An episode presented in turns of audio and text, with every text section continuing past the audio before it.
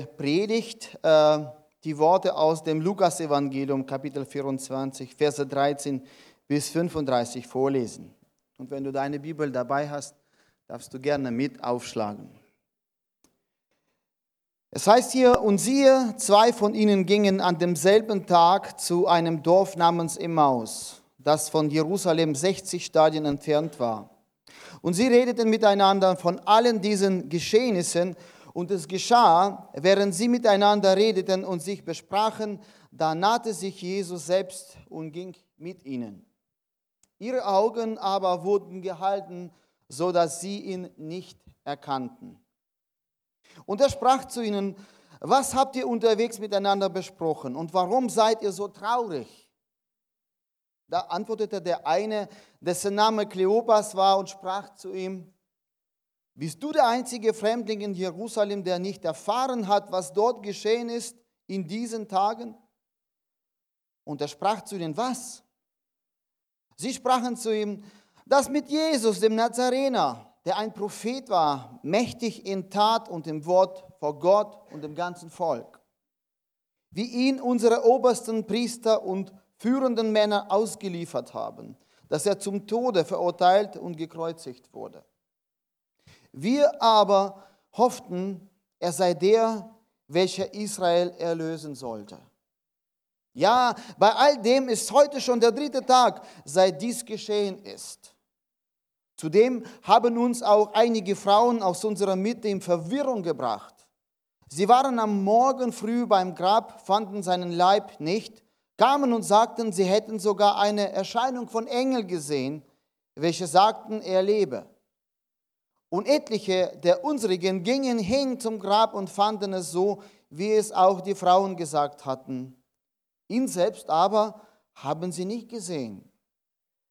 Und er sprach zu ihnen, O ihr Unverständigen, wie ist doch euer Herz träge, zu glauben an alles, was die Propheten geredet haben?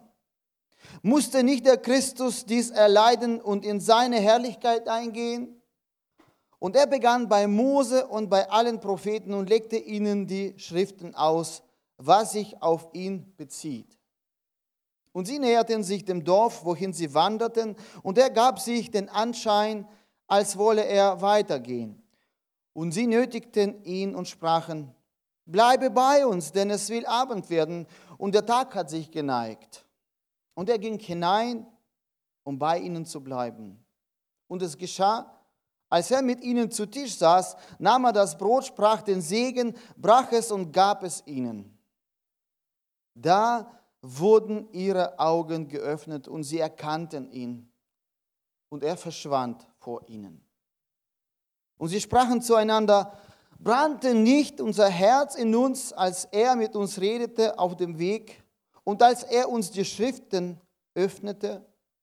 Und sie standen auf in derselben Stunde, und kehrten nach Jerusalem zurück und fanden die Elf und ihre Gefährten versammelt. Die sprachen, der Herr ist wahrhaftig auferstanden und er ist dem Simon erschienen. Und sie selbst erzählten, was auf dem Weg geschehen war und wie er von ihnen am Brotbrechen erkannt wurde. Amen. Amen, ihr Lieben. Ja, liebe Geschwister, liebe Gemeinde, wir befinden uns heute in der nachösterlichen Zeit, nach der Auferstehung Christi. Und in dieser Zeit ist bezeichnet, dass Jesus 40 Tage und Nächte unterwegs ist, um sich seinen Jüngern zu zeigen, um ihnen zu zeigen, dass er wahrhaftig auferstanden ist. Wisst ihr, es war eine spannende Zeit. Ich habe das schon aus dem bespricht der Jünger gehört, dass sie voller Gedanken und Sorgen waren. In unserem Text haben wir vorgelesen, dass sie unterwegs aus Jerusalem nach Emmaus waren. Und das muss seinen Grund gehabt haben. Diese zwölf, diese zwei Jünger waren nicht die, die zu dem Kreis der zwölf Apostel gehörten. Sie waren sozusagen geheime Nachfolger Jesu. Irgendwo im Hintergrund, an der hintersten Reihe saßen sie, wenn sie ins Gottesdienst kamen. Da, wo man sie nicht sieht, aber wo man noch alles mitbekommen kann. Sie gehen zusammen und sprechen miteinander und Jesus offenbart sich ihnen als ein Wanderer. Sie sind am Nachmittag des Auferstehungssonntags aufgebrochen. Das ist mit dem Tag, mit dem diesen Tag gemeint. Das heißt, genau an dem Tag, wo Jesus aus dem Grab erstanden ist und wo so viel Verwirrung um seine Leiche und um die Visionen, die die Menschen gehabt haben, gab. Ich möchte dich fragen, wie geht es dir eigentlich in den Situationen, wo wir Waren steht? Hast du auch manchmal das Gefühl, die Kontrolle zu verlieren? Hast du auch manchmal das Gefühl, jetzt muss ich hier raus, sonst, sonst werde ich durcheinander kommen? Und da sind zwei Männer, die sich so mies fühlen und sagen, ich muss hier aus dieser Stadt Jerusalem heraus. Emmaus, ein Dorf, das sich circa 18 Kilometer von Jerusalem entfernt befand, war ihr Ziel. Was treibt sie nun fortzugehen? Hast du dir das jemals überlegt, als du diese Passage gelesen hast? Kennst du die Situationen, in denen es nicht mehr auszuhalten ist? Wenn du merkst, dass du die Übersicht völlig verlierst. Es gibt so Situationen, wenn ich mit, mit meiner Frau streite, da weiß ich, ich muss raus. Sonst, äh, sonst sage ich was Falsches und dann geht es nach hinten los. Kennt ihr das? Oder es gibt Situationen, wo es nichts mehr hilft zu schwätzen, wo es heißt, wo es geboten ist, Klappe zu halten und einfach des Geistes geführt zu beten. Manchmal drängt uns der Geist, dass wir reden, aber manchmal drängt uns dazu, dass wir die Klappe halten. Amen. Und das ist gut und weise. Manchmal einfach einzugestehen, Herr, ich weiß nicht weiter. Ich erinnere mich an manche Sitzungen im Ältestenkreis und Gemeindeleitung, wo du nicht mehr weiter weißt. Diskussionen enden nicht, es gibt unterschiedliche Meinungen, es gibt eine Entscheidung zu fehlen und keiner weiß, wie es geschehen soll. Da wissen wir, dass die Zeit gekommen ist, Mund zu halten, zu knien und zu beten. Es gibt solche Situationen, wo man raus muss. Wahrscheinlich wollten diese Jünger einfach wieder einen klaren Kopf bekommen. Mensch, ich habe Mitleid mit Männern, denen es so geht, ja. Also wirklich. Manchmal muss es so sein. Denn nachdem ihr Meister von seinem Volk abgelehnt und zum schmachtvollen Tod am Kreuz verurteilt wurde, nachdem zuerst die hysterischen Frauen von Grab zurückgekommen sind und danach Petrus und Johannes völlig aufgelöst zurückkehrten, nachdem die Obersten die verzweifelte Suche nach der Leiche und die schonungslose Verfolgung der Jesu nachfolgen der Anhänger dieser Sekte des Weges verordnet haben, da konnten sie nicht mehr in dieser aufgewühlten Unfriedensstadt bleiben. Sie mussten raus, um Distanz zu gewinnen. Und ja, die Stadt, in der das Blut der Propheten in Strömen floss, konnte man, Gott sei Dank, hinter sich lassen. Aber wer wird den Sturm in ihren Seelen stillen. Man kann so aus manchen Situationen herauskommen, Abstand gewinnen, aber wer wird dich in deine Seele treffen und den Sturm stillen? Nicht alle Konflikte, denen man ausweicht, sind gut. Nicht jedes Frieden um jeden Preis ist langanhaltend. Manche Dinge müssen gelöst werden. Und so muss dann auch der Sturm in ihren Seelen gestillt werden. In der Fachsprache würde man ihren Seelenzustand vielleicht als posttraumatische Belastungsstörung diagnostizieren. Unterwegs verarbeiteten sie ihr Traumata. Für sie war es eine Art Gesprächstherapie. Miteinander unterwegs die Seele ausschütten. Für sie war es notwendig. Und ja, obwohl sie sich vorgenommen haben, Distanz zu gewinnen, zu schweigen, die Dinge sacken zu lassen, konnten sie nicht schweigen. Denn ihr Herz war am Überlaufen. Wer sein Herz voll ist, dem fließt es den Mund über. Ihr Meister war tot. Das Feuer, ihre Leidenschaft war am Verlöschen. Ihre Gedanken waren unruhig. Die Gedanken, war Jesus etwa nur ein Volksverführer wie die anderen vor ihm? Sind wir dumm gewesen, dass wir unser geordnetes Leben hinter uns ließen, um diesen Schurken zu folgen? Ist unsere Hoffnung auf das messianische Königreich Davids dahin? Stellt euch vor, wie es, wie es gärte in ihren Herzen. Das war ein Weltuntergang für die Jungs. Ich glaube, ich liege nicht falsch, wenn ich sagen würde, Jesus hat sie mächtig enttäuscht. Ihre Erwartungen und Wunschvorstellungen haben sich nicht bestätigt, haben sich nicht erfüllt. Die Heilung und Wiederherstellung Israels sind nicht eingetroffen, wie sie es sich vorgestellt haben. Und ja, sie sind nicht als erfolgreiches Start-up-Unternehmen auf dem Titelblatt des Manager-Magazins erschienen. Nein, zuerst krachte es gewaltig und sie scheiterten. Ihre Träume waren dahin. Hast du deine Ideale und Wunschvorstellungen über das Reich Gottes schon mal zu Grabe getragen? Ich kann mich erinnern, als ich zum Glauben kam, da kommst du in die Gemeinde und du denkst, das ist ja die heile Welt. Ja?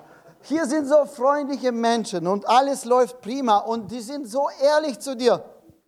Bis du irgendwann merkst, hey, die sind ja auch noch von der Welt irgendwo, nicht? In der Welt, aber nicht von der Welt und irgendwie doch nicht. Versteht ihr, was ich meine?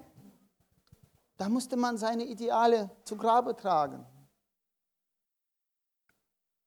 Ich möchte dich fragen, darf Jesus auch dich mal enttäuschen? Gibt es Dinge, wo du sagst, ja Jesus, auch wenn ich mir das und jenes wünsche, du darfst mich auch gerne enttäuschen? Oder sagst du, nein, das kommt gar nicht in die Tüte. Ich glaube es ganz fest und es wird so sein, wie ich das sage. Ja? Wir merken, es sehr spannend lang. Ne? Und dann aus den Bruchstücken deiner selbst lässt Gott etwas Neues entstehen. Wenn du aufgibst, wenn du aus der Hand gibst, wenn du sagst, ja, ich bin bereit, die Kontrolle zu verlieren, die Übersicht zu verlieren, aufzugeben, auch meine Wünsche zu kreuzigen, Hauptsache dein Wille geschieht, dann kann es geschehen, dass Gott aus den Bruchstücken deines Lebens, aus den Scherbenhaufen, die da liegen, etwas Neues entstehen lässt. Und wir sehen, mitten in diese Verzweiflung hinein greift Gott ein um seinen verwirrten und geliebten Kindern wieder aufzuhelfen. Er erscheint ihnen als ein unscheinbarer Wanderer, als ein geheimnisvoller Fremde, den sie gar nicht zuerst bemerken können oder auch wollen. Wer weiß es schon. Hast du auch manchmal das Gefühl, dass Gott ein Fremder ist, den du gar nicht kennst? Gibt es Facetten in deinem Gottesbild, die noch mit Schatten gefüllt sind, wo du nicht weißt, wie es dahinter ausschaut? Wo Gott dich vielleicht überraschen muss, um seine Heiligkeit zu zeigen? Wie oft bleiben wir für ihn, für Gott blind, weil unsere Sorgen uns die Sonne verdecken? Unfähig zu erkennen, weil wir in unseren Ansichten festgefahren sind. Weil unsere Verletzlichkeit und Scheitern nicht zugegeben werden. Und weil wir dabei übersehen, dass Gott gerade in solchen Situationen uns besonders nahe ist, um zu trösten, zu heiligen und zu heilen, um uns sich selbst auf einer tieferen Art und Weise zu offenbaren. Verstehst du, wovon ich spreche? Kannst du ein bisschen mitfühlen, wie es diesen Jünger damals an diesem Tage ging?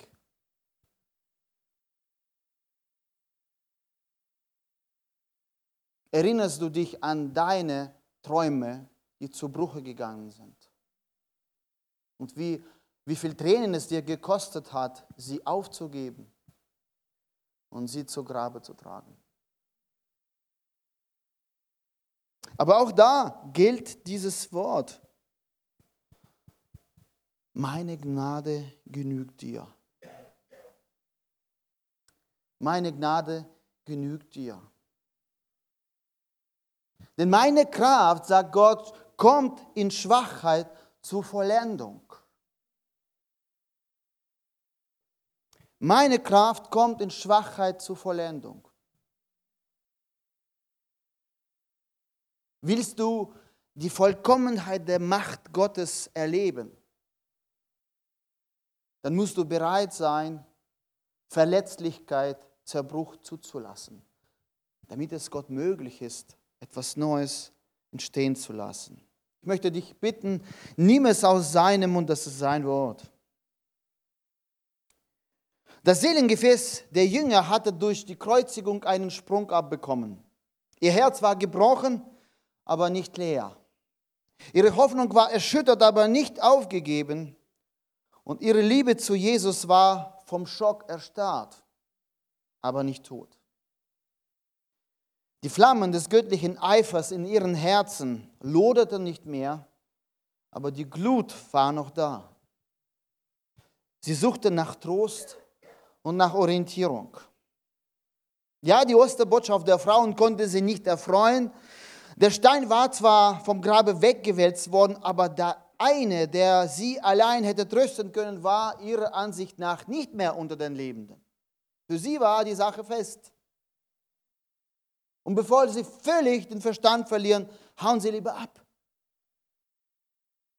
Ich erinnere mich an ein paar Männer in meiner Geschichte, so, die es nicht mehr aushalten konnten in der Kirche, weil ihre Frauen schon wieder irgendwas gebracht haben. Kennt ihr das?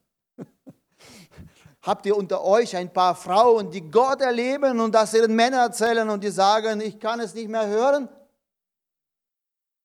Aber bestimmt. Und ich habe Mitleid mit Männern, weil Männer haben einen anderen Zugang zu Gott, sehr oft. Und das muss man zulassen. Und manchmal müssen sie einfach auf die Wanderschaft, auf dem Jakobsweg gehen, damit ihnen Jesus erscheint. Jesus nahte sich ihnen, hörte ihrer Unterhaltung zu und stellte ihnen als weise Seelsorger Fragen, um ihnen die Gelegenheit zu geben, ihr Herz zu erleichtern. Ein guter Seelsorger gibt keine Ratschläge. Stimmt es soweit? Ein guter Seelsorger weiß, gute Fragen zu stellen, damit der Mensch selber Ratschläge rausbekommt. Damit er selbst zu guten Antworten gelangt. Und Jesus zeigt ihnen Mitgefühl und hört ihnen geduldig zu. Oh Mann, wie schwer wir es haben, nicht wahr? Manchmal zuzuhören. Gibt es hier ein paar Männer, die Schwierigkeiten mit dem Zuhören haben? Halleluja. Wir werden erlöst werden eines Tages. Ja? Aber bis dahin müssen wir uns demütigen. Amen. Halleluja. So. Und was wir sehen, Jesus stellt sich ihnen als ein Unwissender, obgleich er alles weiß. Er weiß schon die Antworten im Voraus. Er weiß, was sie bewegt. Und er weiß schon, der Rat für sie hängt schon an der Zunge, aber er sagt es nicht. Er ist geduldig und demütig und wartet ab. Und da heißt es, als er sie fragt, was ist eigentlich los, da bleiben sie traurig stehen. Sie erlebten ihren Verlust wieder sehr stark. Sie rangen wieder nach Atem und seufzten auf.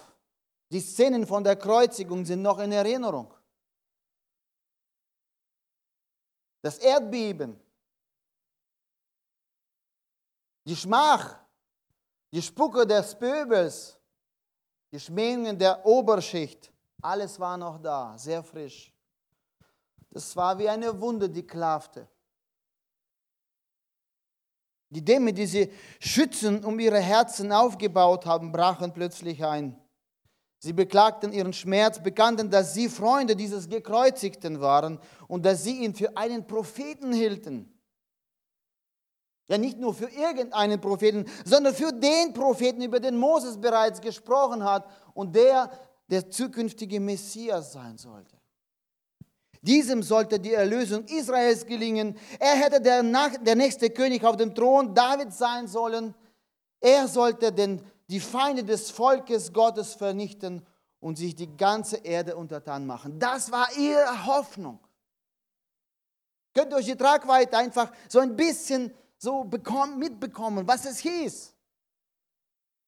Und da ist die schlimme Nachricht, dieser einer, auf den sich alles zuspitzt und auf den die ganze Hoffnung liegt und das so offensichtlich ist, dieser einer wird abgelehnt und gekreuzigt und er stirbt. Nicht mehr da. Alles ist verloren. Hochgepokert, alles verspielt. Ungewissheit, wie geht es weiter? Er wurde vor den Obersten des Volkes hingerichtet. Und mit schwer zerfüllten und blutenden Herzen standen sie am leeren Grab des Herrn, das ihre ganze Hoffnungen verschlungen hatte. Aber doch auch, aber doch auch heißt es in unserer Bibelstelle, noch ein Schimmer der Hoffnung. Heute schon der dritte Tag. Heute ist schon der dritte Tag. Wisst ihr, im Judentum gab es eine Vorstellung, dass die toten Seelen noch drei Tage nach dem Tode, nach dem Ableben in der Nähe der Leiche bleiben und dass das Leben zurückkehren kann.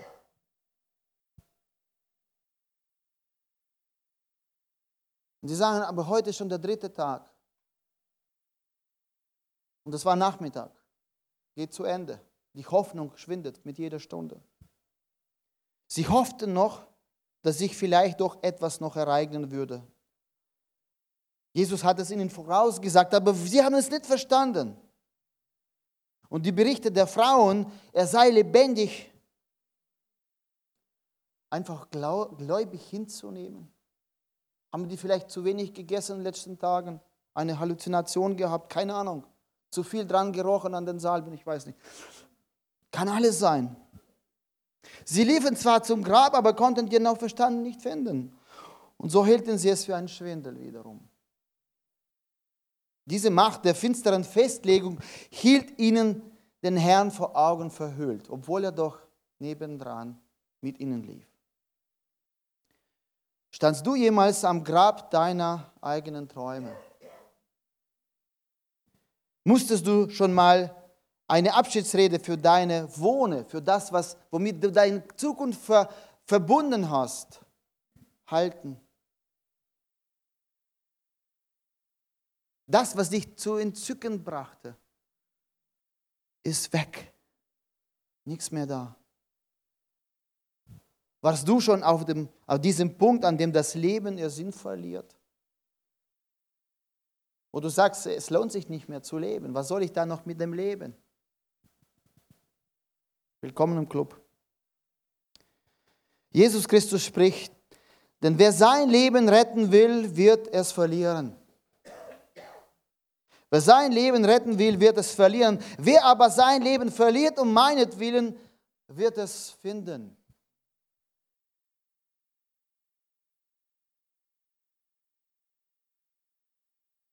Und diese Erfahrung bleibt uns nicht erspart als Nachfolger Jesu. Es gibt in unserem Leben Dinge, an denen wir festhalten neben Christus und was zu unserer allergrößten Freude gehört und wo Gott sagt, das muss heraus, das muss, das muss abgegeben werden. Du musst es aufgeben. Aber du hältst mit deiner ganzen Kraft dran fest und verbindest deine Glückseligkeit damit. Und meinst, erst dann ist es geschafft. Erst dann bin ich glücklich. Erst dann beginnt das Leben.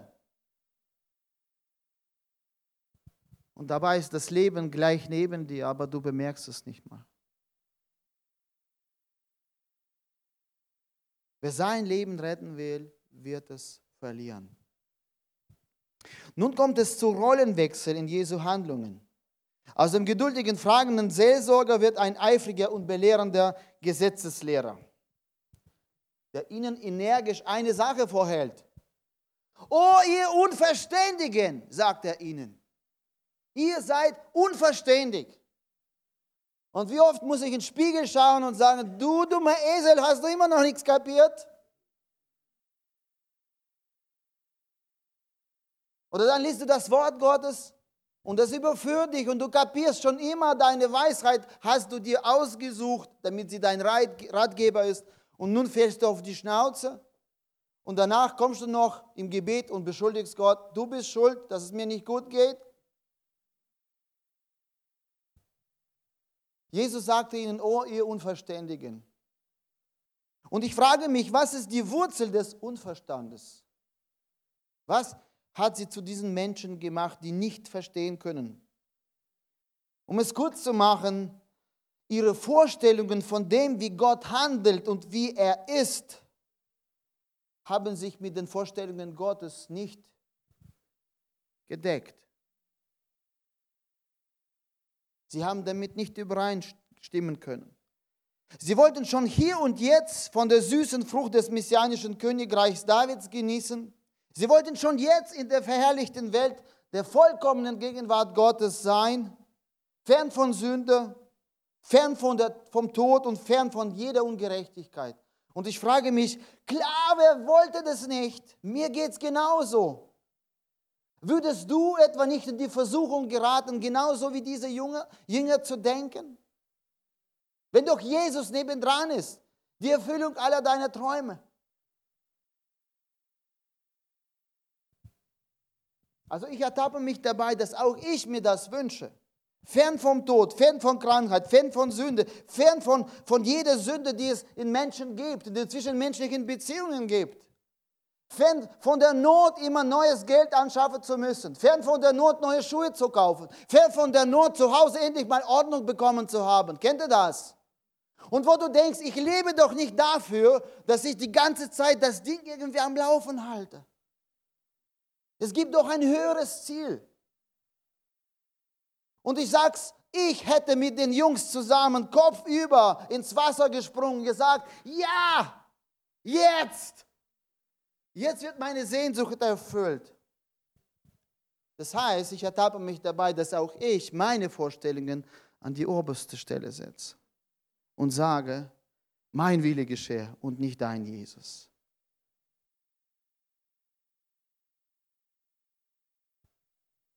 Was sie nicht auf dem Schirm haben, waren die vorangekündigten Leiden des Knechtes Gottes.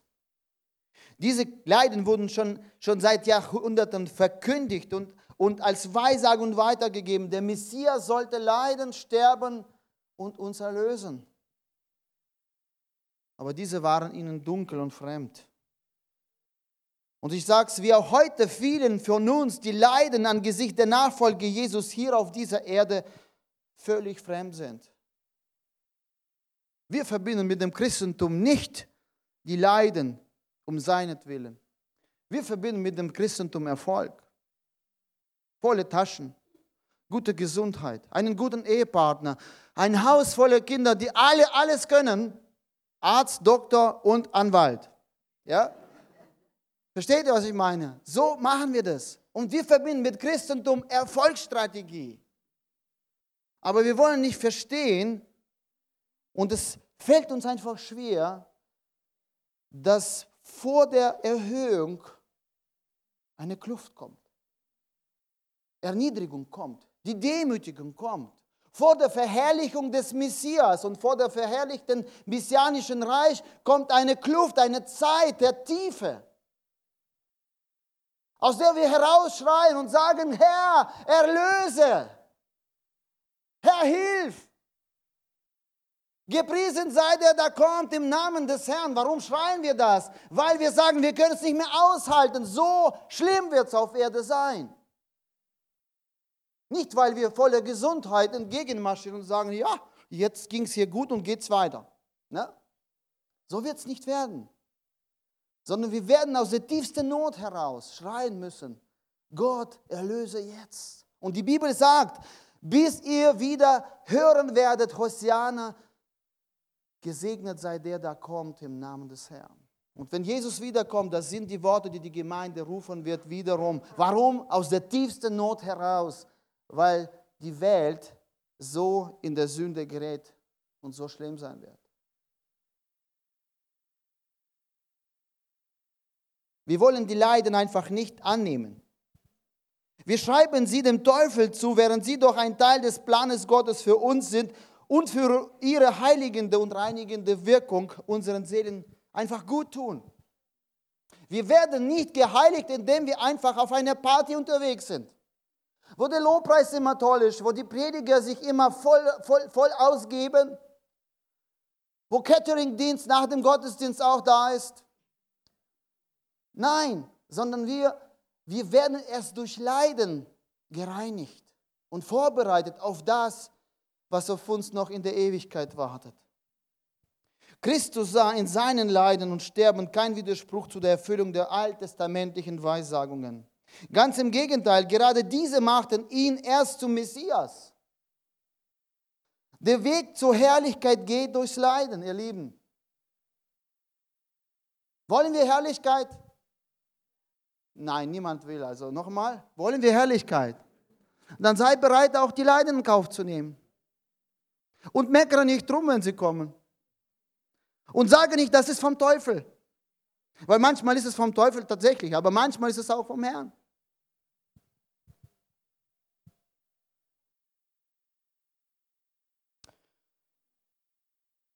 Auch für uns, die wir uns mit nichts weniger als der Fülle göttlicher Verheißungen abgeben möchten, gilt der Satz, der Jünger ist nicht über dem Meister, noch der Knecht über seinem Herrn. Willst du erkennen, wie unser Weg in den Himmel aussieht? Schau auf Jesus. Schau auf die Kreuzigung. Schau auf das, was er erlitten hat, um Willen. Identifizierst du dich mit ihm in seinen Leiden? Nein, die sind vom Teufel. Aber wie willst du mit ihm eins werden in seiner Herrlichkeit, wenn du nicht bereit bist, dich mit seinen Leiden zu identifizieren? Das gehört dazu. Ich möchte dich bitten, lass dich doch zurechtbringen. Bibelwort sagt es so schön, therapeutisch. Gibt es hier Physiotherapeuten unter uns? Die sagt, lasst euch einrenken. Einrenken, ja? Eine Wirbel ist rausgesprungen, das Gelenk ist ausgekugelt, lass mal dich einrenken. Das tut aber weh. Aber das ist notwendig. Lass dich doch zurechtbringen. Wenn du Jesus nachfolgst und meinst, du müsstest nicht leiden, weil er für dich bereits gelitten hat, so höre doch nicht auf mich, sondern hör auf das Wort Gottes. Hör auf das Wort Gottes. Ich habe mir heute eine Studie eingezogen. Einfach so, aus Spaß an dem Wort Gottes. Im Alten Testament kommt das Wort Leiden 19 Mal vor. 19 Mal vor. Nun habe ich gedacht, wenn, wenn schon Neues, Altes Testament so wenig sagt, dann wird es im Neuen Testament weniger werden. Nun, weit gefehlt, ihr Lieben. So weit gefehlt. 46 Mal kommt es im Neuen Testament vor. 46 Mal. Jetzt hört mal genau zu. Dabei bezieht sich es mindestens 23 Mal auf die Leiden der Christen im Zusammenhang mit der Nachfolge Jesu. Das heißt, wenn du Jesus nachfolgst, gehören die Leiden dazu. Du musst es einfach so mit auf das Programm nehmen. Das gehört dazu. Das ist wie, wie mit der Hochzeit. Du kaufst ja, nein, du heiratest eine schöne Frau.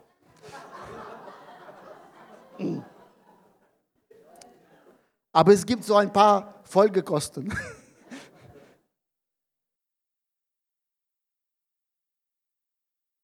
Oder anders gesagt, für die Verfasser des Neuen Testamentes gehören die Leiden in ihren unterschiedlichsten Formen, wie wir sie treffen, zum Christsein wie selbstverständlich dazu. Ich möchte ein paar, also ein paar Dinge zum, zum, zum Schmecke geben. 1. Petrus 4,13. Sondern in dem Maß, wie ihr Anteil habt an den Leiden des Christus, freut euch, damit ihr auch, auch bei seiner Offenbarung der Herrlichkeit jubeln freuen könnt. Vers 19, bisschen weiter. Daher sollen auch die, welche nach dem Willen Gottes leiden, ihre Seelen ihm als dem treuen Schöpfer anvertrauen und dabei das Gute tun. Die nach dem Willen Gottes leiden. Wie bitte? In mein Gottesbild passt es nicht dazu. Leiden und Gott passt nicht dazu. Kann es sein, dass ich dich ertappe? Hier heißt es aber, die nach dem Willen Gottes leiden. Das heißt, irgendwo ist im Plan Gottes, dass wir leiden. Römer 8, Vers 17. Wenn wir aber Kinder sind, so sind wir auch Erben, nämlich Erben Gottes und Miterben des Christus, wenn wir wirklich mit ihm leiden. Das heißt im Gegensatz, wenn ich nicht mit ihm leide, bin ich kein Miterbe mit Christus. Unglaublich. Passt das in meine Theologie? Philippa 1, 29. Wenn euch wurde, das Christus, äh, wenn euch wurde, denn euch wurde das Christus betrifft, die Gnade verliehen, nicht nur an ihn zu glauben, sondern auch um seinetwillen zu leiden. Hier geht es um eine besondere Gnadengabe des Leidens. Und wie irgendwie, es ist eine Gnade. Es ist nicht vom Teufel. 2. Timotheus 3,12. Alle, die gottesfürchtig leben wollen in Christus Jesus, werden Verfolgung erleiden. Versteht ihr? Das ist nur ein bisschen davon, was die Bibel dazu sagt. Eine Frau, die zu diesem Thema Leiden eine Doktordissertation geschrieben hat, Simone Weil, hat folgenden Satz formuliert, der mich sehr beeindruckt hat und doch das Wesentliche sagt. Die unendliche Größe des Christentums kommt daher, dass es keine übernatürliche Abhilfe gegen das Leiden sucht, sondern einen übernatürlichen Gebrauch des Leidens. Das heißt, Gott gebraucht Leiden zu unserem Besten. Nun gibt es ja unter uns Menschen, die Römer 8, 28 auswendig können. Wer ist das unter uns? Ich möchte, dass ihr das zitiert. Niemand? 8, 28. Okay? Und was heißt es weiter? Das heißt, Gott gebraucht alles zu unserem Besten, ja? Amen. Und das heißt auch, Leiden sind inklusive. Nun möchte ich euch das nicht eine schlechte Predigt halten über das Leiden allein, sondern ich möchte nur sagen, es kommt auf den Perspektivwechsel an.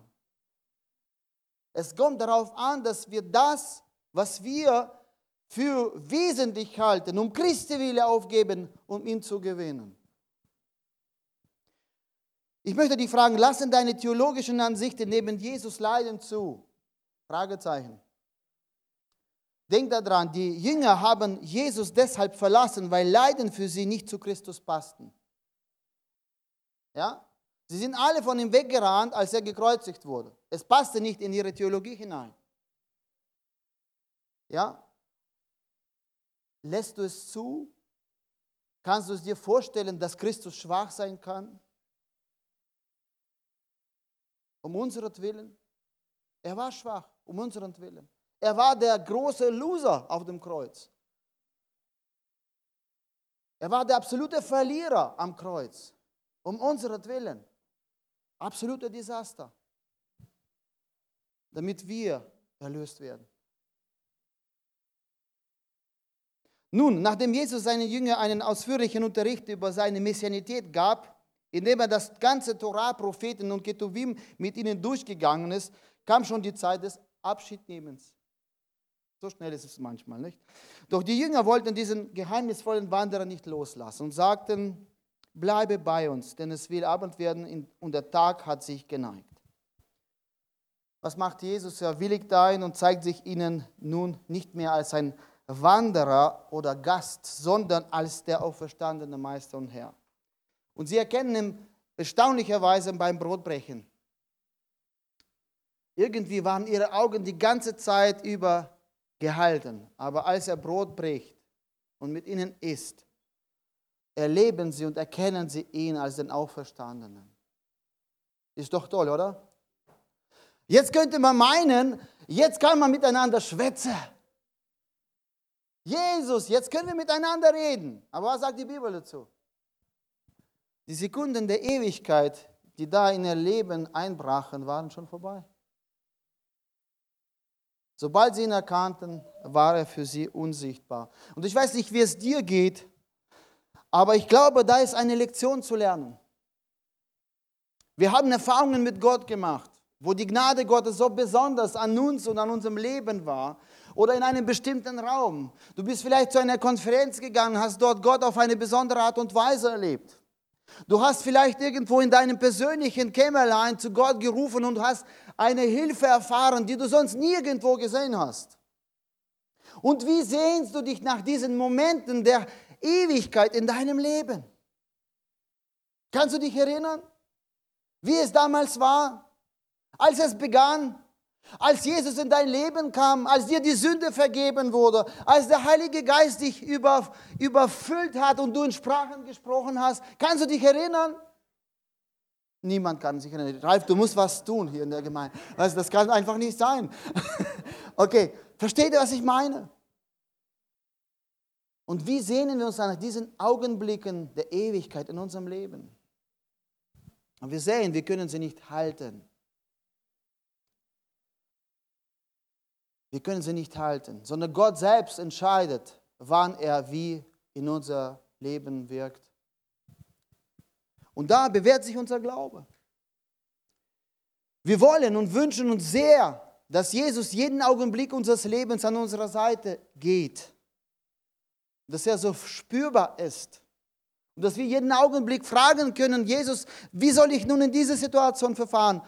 Aber so ist es nicht sondern Gott kommt in Zeit- und Raumdimension, offenbart uns wie ein Spotlight kurz seinen Willen, sehr oft. Und dann spielt er mit uns Verstecke. Geht fort, ist unsichtbar, nicht zu füllen, wie ein Fremder. Und du fragst dich, Jesus, wie soll ich nun jetzt verfahren? Was soll ich tun? Und weißt du, die Antwort Gottes an dich, handle in der Erkenntnis dessen, was du von mir schon bekommen hast. Das, was du erkannt hast in mir, tu das. Bleib nicht dabei, dass du ständig den Meister hörst, sondern tu das, was du verstanden hast und erkannt hast.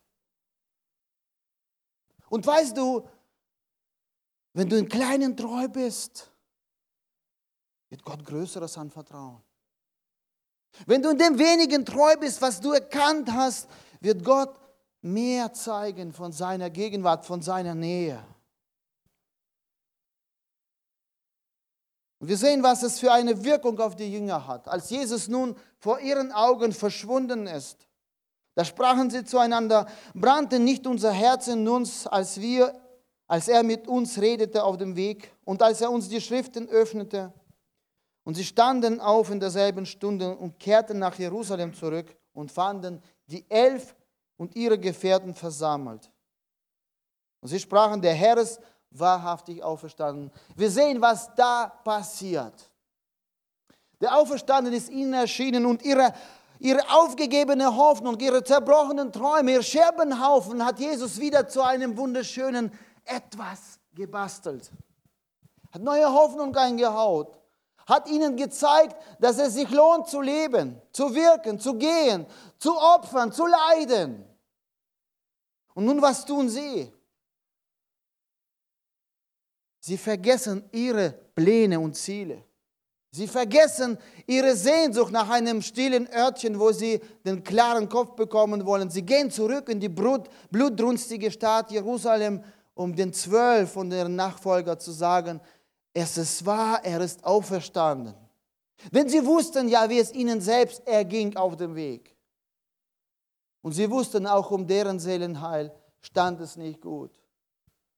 Also rennen sie zurück, 18 Kilometer in der Nacht, ihr Lieben.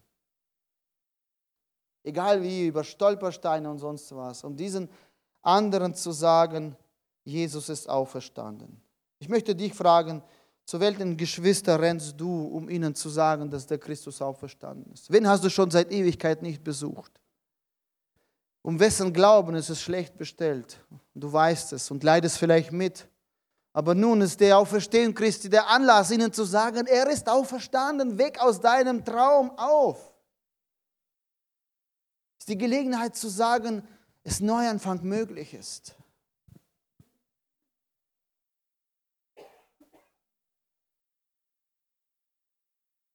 Ich möchte dich fragen, hast du heute gehört, wo das Feuer Gottes brennt?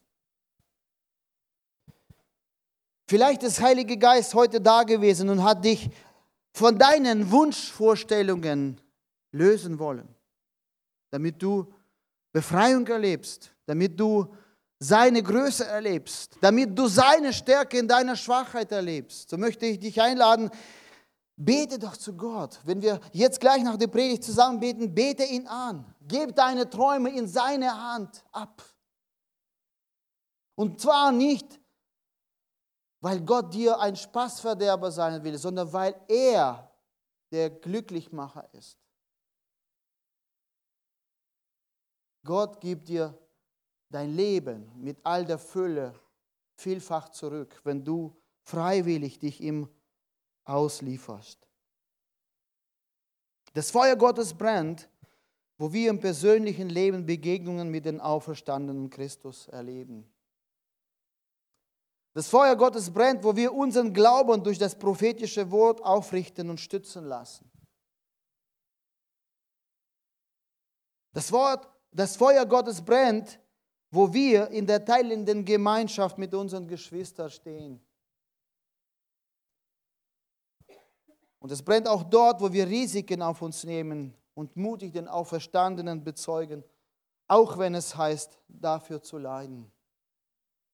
In diesem Sinne mögen unsere Lenden umgürtet sein und unsere Herzen brennend. Amen. Ich möchte an der Stelle weitergeben und zur Zeit des Gebets überleiten. Arthur, jetzt bist du derjenige. Oder? Oder ist der Ralf da?